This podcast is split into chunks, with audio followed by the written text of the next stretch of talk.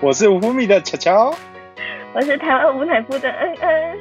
这个频道呢，我会邀请许多和我们一样对肤质过敏的特别来宾，或是同时正在为台湾无肤质这一块努力的人，来一起分享他们的心路历程以他们的无肤质生活，让大家知道什么是无肤质，为什么要戒肤质。原来无肤生活可以这么酷，给身体带来美好的反馈之外，也是一种对生活的态度。好啊，总之我们现在第一集嘛，所以废话不多说。对，这样子第一集我们应该要先来聊聊我们两个主持人自己，对不对？呃，我觉得应该应该要聊聊一下，让听众朋友们知道，其实我们两个的背景是什么。恩恩，那你的背景是什么呢？我的背景是什么？我现在自己实施无夫生活，就是关于借夫子这一件事情，我大概已经做了半年多左右。哇哦，哇，很有毅力。半年其实没有到非常的长哎，我们社团还有非常多比我更资深的。哦，呃，你听过最资深的是多久的时间啊？我听过最资深的是大概五到六年前就开始戒肤质这件事情了。那时候台湾的整个肤质环境应该是完全，知道肤质这件事的人有一百个吗？我都还不太确定。哦，真的吗？对啊，很厉害耶！但是他们可能就是真的对肤质比较严重的那一种乳糜泻族群，可能连微小的交叉污染一批平安都没有办法吃的那一种。哦，所以等于是说你呃算起来你还不是非常危险的那一群。应该说，呃，我对肤质最主要的过敏症状是来自于皮肤，因为我皮肤很敏感。那我那时候之所以会刚开始接触到无肤质这件事情，也是因为呃生了一场大病，但是也是跟皮肤有关。台湾其实目前现在，呃，以我自己的了解啦，很多人他们之所以会认知到肤质这一块，也是从呃皮肤的现象开始切入起，例如说他们可能呃痘痘明明就。作息很正常啦，饮食很健康啦，但是不知道为什么痘痘还是一直长，或者是粉刺还是一直长，对啊，所以台湾其实蛮多，尤其是女生，年轻女生像我一样，是因为皮肤的关系认识到肤质这件事情。哦，所以难怪难怪你会想要接肤质，因为爱美嘛，对吧？没错，我觉得肤质这件事情其实就是这样子，因为它刚开始要实施，其实不是很容易，就是你会突然觉得生活好像变得很受限，或者是很多你平常习惯吃的东西。我以前也很爱吃面，我以前也很喜欢吃水饺，就是我是水饺大王。但是 直接吃肤质之后，我可以吃几颗哦，我觉得一餐到三十颗应该不是问题诶。哇塞，那你还可以？对，我以前是大胃王。哦，太厉害，太厉害了！因为其实我好像跟你也蛮像的，但是哦，我戒肤质其实也没有很久的时间，大概跟你差不多。但是我呃，我对啊，因为我觉得我在戒肤质的过程当中，呃，我最直接的是我的精神变好了。哦，真的吗？对，反而不是皮肤。但是好像听说你跟我对肤质过敏的其中一个症状也是你手背这边会有像毛囊角化症，或者是对，它是类似荨麻疹之类的，是不是？哦，手背长红疹子，对，它就是红肿痒，然后可能要擦类固醇，然后那时候也很很很容易累，身体真的非常容易累，但是累到最后，后来就觉呃，我试过很多方法，比如说生酮饮食、低糖饮食。呃，还有什么一一大堆呃高蛋白饮食等等。哦，那你后来是从哪里认识到无麸质这一件事情？呃，因为我有很蛮多的国外朋友，但是他们都跟我分享说，哎，那你怎么不把 gluten 给戒掉？就是麸质这件事情把它戒掉。很酷哎。对，因为他们之前可能在瑞士啊，可能在美国啊或加拿大地区。他们的卖场都有 gluten free area，就是无麸质的专区。好羡慕。对，但台湾没有，no。嗯，台湾还在努力当中，我们还在努力当中。对，所以我们才才要录这样的频道，才告诉大家原来麸质这么可怕。呃，我觉得以我自己遇过的人，还有经历过的事情来看，我觉得其实台湾不是没有对肤质过敏的人，台湾其实对肤质过敏的人很多，只是因为他们可能很多对肤质过敏的症状，因为对肤质过敏的症状百百种嘛。目前台湾最常见的就是第一个皮肤过敏，或者是痘痘、皱褶，或者是他可能是容易胃食道逆流、肠胃疾病、腹胀、腹痛、腹泻，但是这些很多。大家都原本把它定义成现代病或者是生活习惯病的东西，潜在的原因很有可能是因为你对肤质过敏造成，只是台湾很少人认知到这一件事情。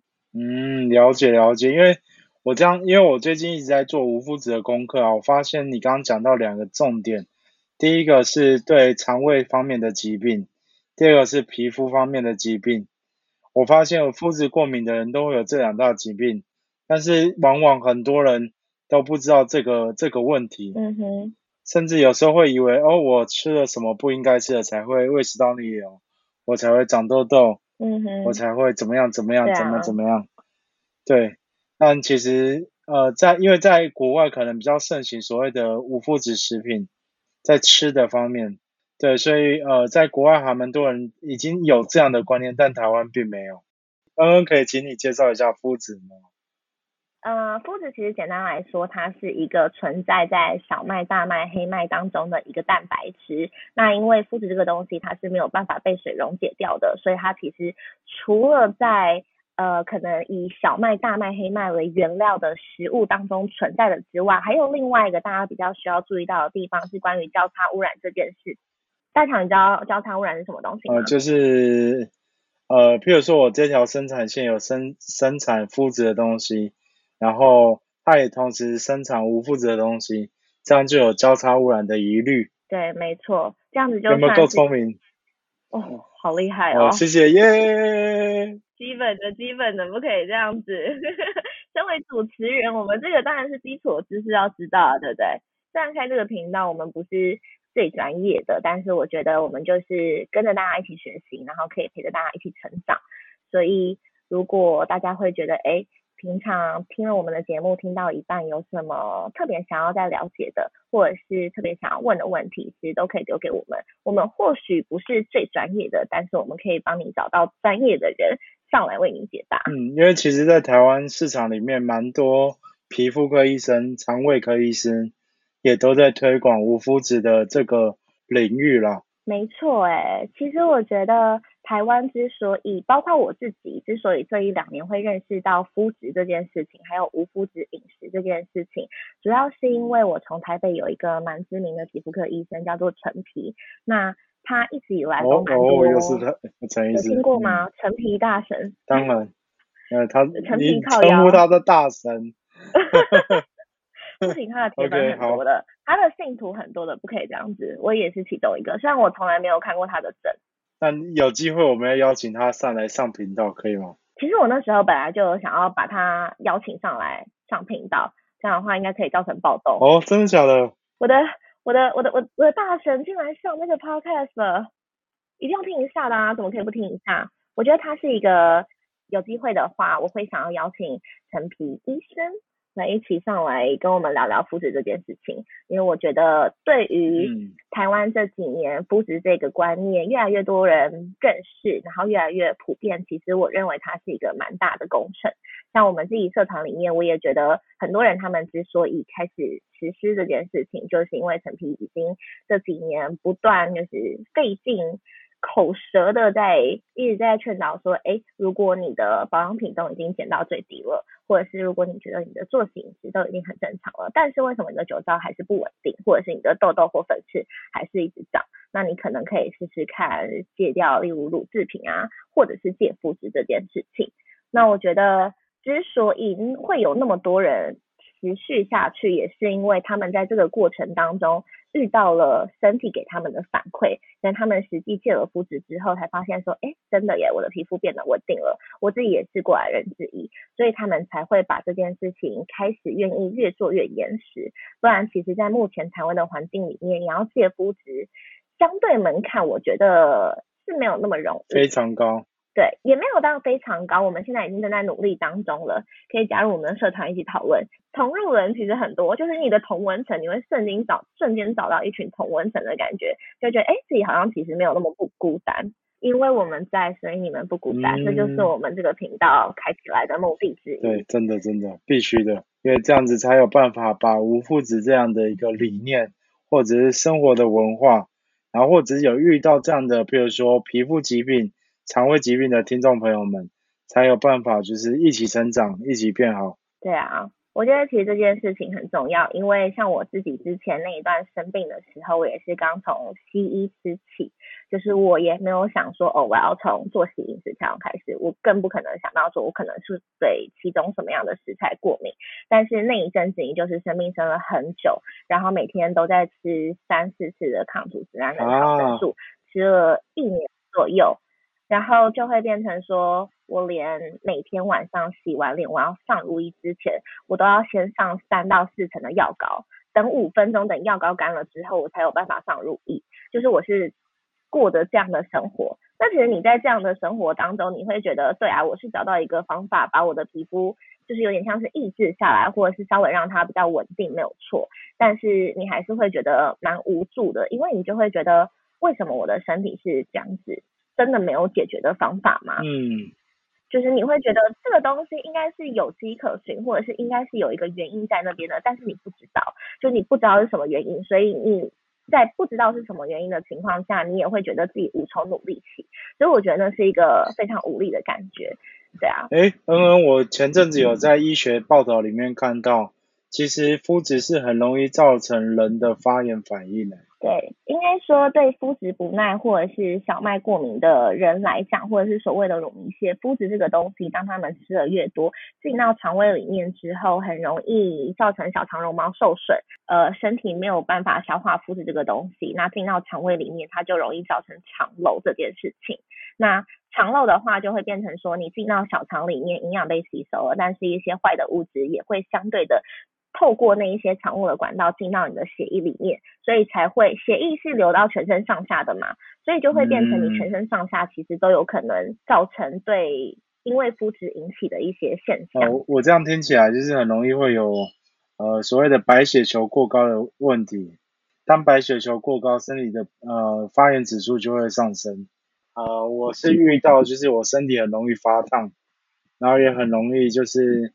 很容易累，然后很容易，很容易就是呃会有腹泻的问题，长痘痘的问题。那你通常如果食用了麸质，假如因为你现在也是实施无麸质的饮食嘛，那你假如不小心食用到了含麸质的食物，那你大概多久之内会有感？呃，说实话，我我的有感这件事情是摄取量过高的时候才会有感，但是我身体还没有对麸质那么的严重。嗯哼，大概多少会？呃，比如说我三餐三餐都吃了面粉的制品，我就会。嗯哼。但是如果我一天三餐里面只有一餐碰到，我不会怎样。哦，了解了解，所以要很频繁的摄取大量，你就会身体的反应突然反扑的让你觉得很明显，然后很不舒服。就会非常明显，然后身体很容易有潮湿的感觉，很容易发很容易发烫。或很容易就开始红疹就起来了。哦，了解。所以你的无肤质生活现在应该说你大概戒的算是七八成左右，还没有完全，但是应该大概戒的七八成，尽量的去避免它。嗯，对，没错没错，没有完全。嗯。而且你刚刚还提到说，你在戒肤质之后，觉得对自己最有帮助到的地方是精神变好了吗？哦，差很多，超超多的。真的假的？能不能举个例来听？呃，像我以前，呃，我我因为我现在是自己创业嘛，那我之前之前，反正就是我之前在工作的过程当中，我可能早上六点或七点开始工作，工作到可能下午两三点，可能就没力气了，然后。我就会想要睡觉，就很想睡觉。是不是那时候中吃了面食？呃，对。我知道，我懂。吃面食真的很容易让人爱困。我懂，就是爱困。对，然后那时候就是我戒掉敷，呃，就是两两点多就真的会觉得疲惫的感觉，然后带戒现在戒掉麸质以后，我的精神可以从早上可能七八点一一路延伸到晚上十点睡觉，都不用睡。一路延伸到晚对，真的，这是真的。差很多哎、嗯，没错没错。那我们就不要废话那么多了。但其实今天第一集也是要告诉听众朋友们，我们的自己在夫无夫子这条路上的一些心路历程。对，我们懂你们的辛苦对，透过我们的经验，然后才有办法让更多人认识夫子这件事情，然后也透过很多人的见证，让大家一起来执行就是无肤质的运动。没错，其实就只是想要让大家觉得你们不孤单而已啦。就是除了已经正在戒肤质的听众朋友们，可以让大家知道说，哎，其实除了你自己之外，还有很多人正在跟你一样往这条路上努力。然后在这之外，我们其实也一直很想要传达这个资讯，让可能潜在有需要的人有机会去认识到这件事情，甚至是开始尝试，然后接收到一些身体的正向反馈。对，那在这个路上，我们都会一起陪着你们。